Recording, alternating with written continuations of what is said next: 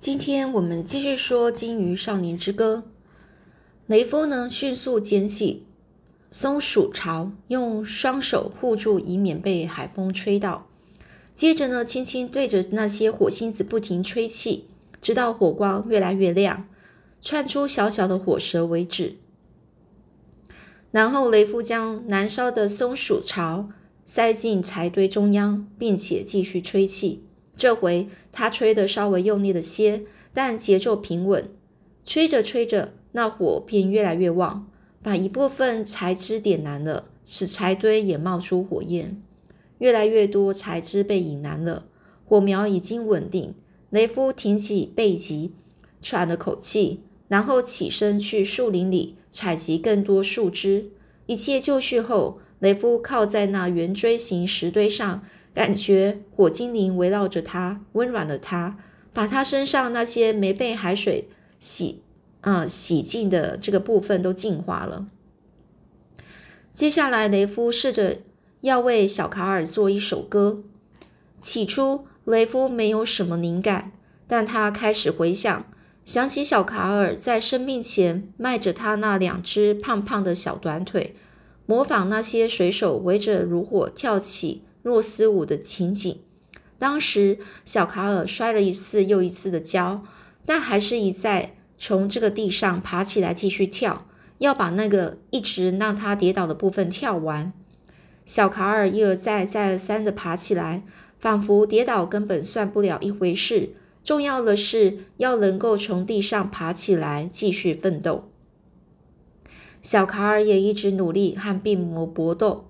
最后，他虽然再也爬不起来了，但自始至终，他都奋斗不休，奋战不休，直到他的灵魂脱离了躯体，到了那个幻境，准备进入瓦尔哈拉为止。如今，小卡尔的身体虽然无法继续抗争，他的灵魂却将奋战不休，因为他的内心永远有着奋斗的精神。哦，就是灵魂啊，是一直是，呃，是。坚强的、勇敢的在战斗着。于是呢，雷夫决定为小卡尔做一首奋斗之歌，讲述他如何一而再、再而三的啊爬起来继续奋战。可是，当雷夫在火堆里添了些枯枝，回想有关卡小卡尔的种种画面，想以歌曲向他致敬时，雷夫却发现自己唱不出来。雷夫试了一试，试了一下。想以高亢的声音唱出这几句歌词。瞧他迈着小小的腿，绕着炉火跳舞。瞧他，瞧就是看哦，看他的意思哦。瞧他迈着战士的腿，绕着炉火跳舞。瞧他秉持战士的精神，绕着炉火跳舞。瞧他绕着炉火跳舞，为的是要站起来，站起来，站起来，一次又一次的站起来。瞧他看跳着舞，瞧他跳着舞，瞧他跳着舞，一次又一次的站起来，并且奋勇搏斗，直到他前往瓦尔哈拉。但唱出第一个音符之后，雷夫就觉得喉咙紧缩，再也唱不下去了。当他再再次试着扯开嗓子唱出声，就想起了过去的美好时光，往日种种都已经成为回忆。雷夫想起疫病来袭前营地的光景，那时他们都很快乐，吃得很好，每个人都脸颊丰满，面带微笑，还不时唱歌跳舞。这些画面一一浮现在他脑海中，如此生动鲜明。但一切都结束了，他们都死了。想到这里，雷夫虽然极力想唱出声音，却感觉喉咙堵住了，唱不出来。他坐在那儿，凝视着火堆，心中只觉得忧伤。再度因为众人已死，他却独活而感到愧疚。哦，大家都死了，剩下他一个人活着，他就觉得很对不起大家。怀着忧伤与愧疚的心情，雷夫萌生了一个念头，想要回去瞧瞧，寻觅往日的遗迹。然而，雷夫知道他不能这么做，因为那位向来见多识广。富有智慧而且判断准确的老卡尔吩咐他，绝对不能回去。因此，雷夫不忍回头，只能继续前进，朝着北方前行。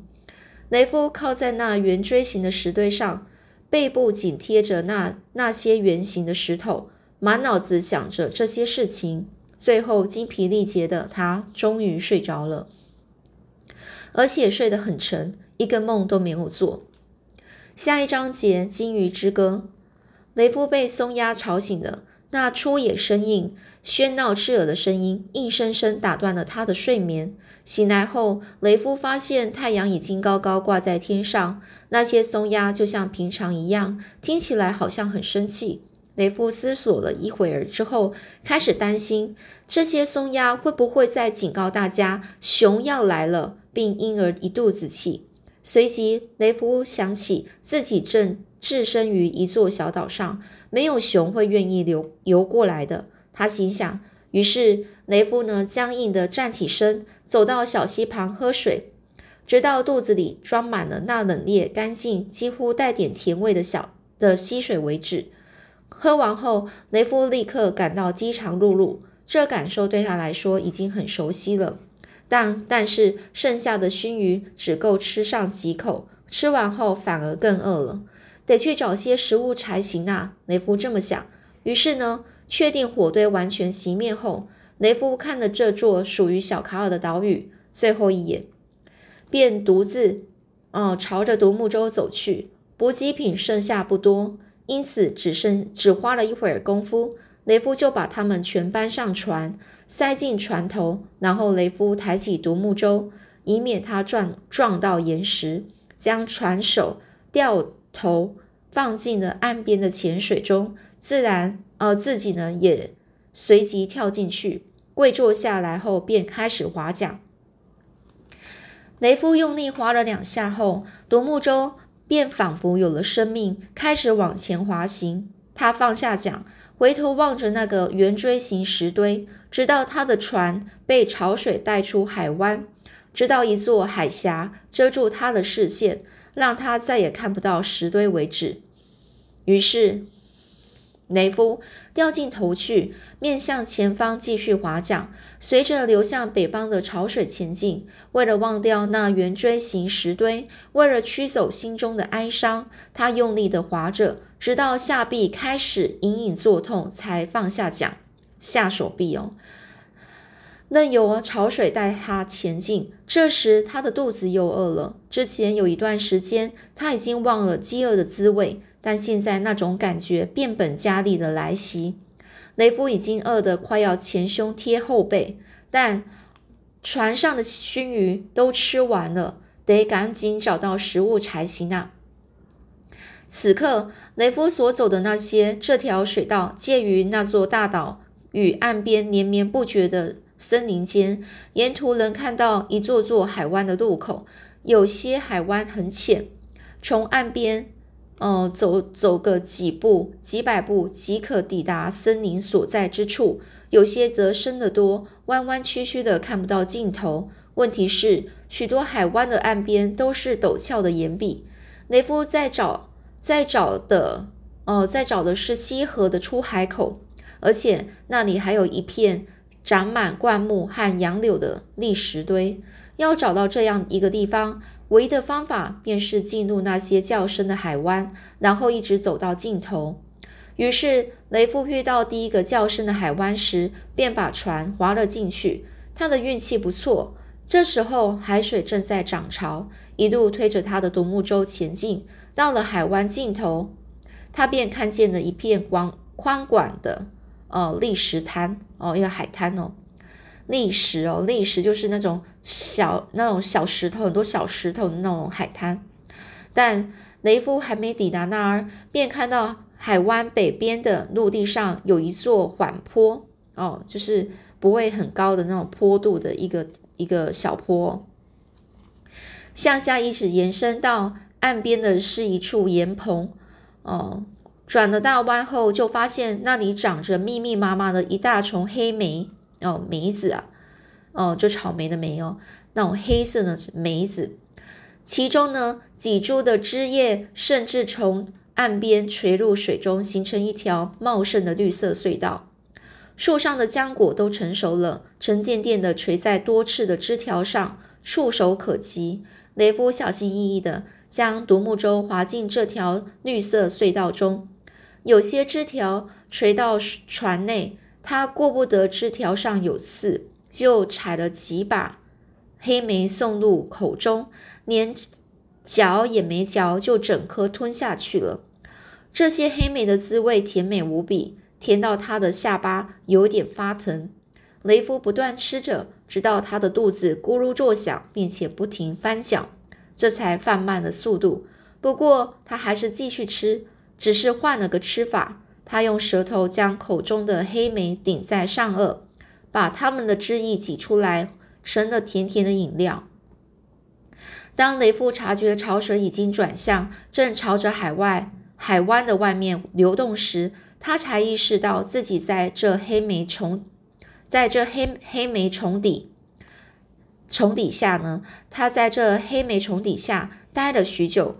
为了不被潮水带出海湾，雷夫只好用一只手紧紧握抓住那些枝枝条，把独木舟稳住。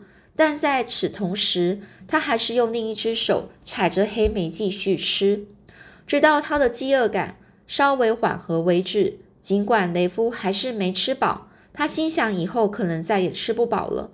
但这时他已经比较能控制自己。正当雷夫开始放慢采食的速度，突然发现那里并非只有他一人，他早该发现的，因为黑莓虫的枝叶一直稀稀疏疏地摆动着，还飘散一种浓重的味道。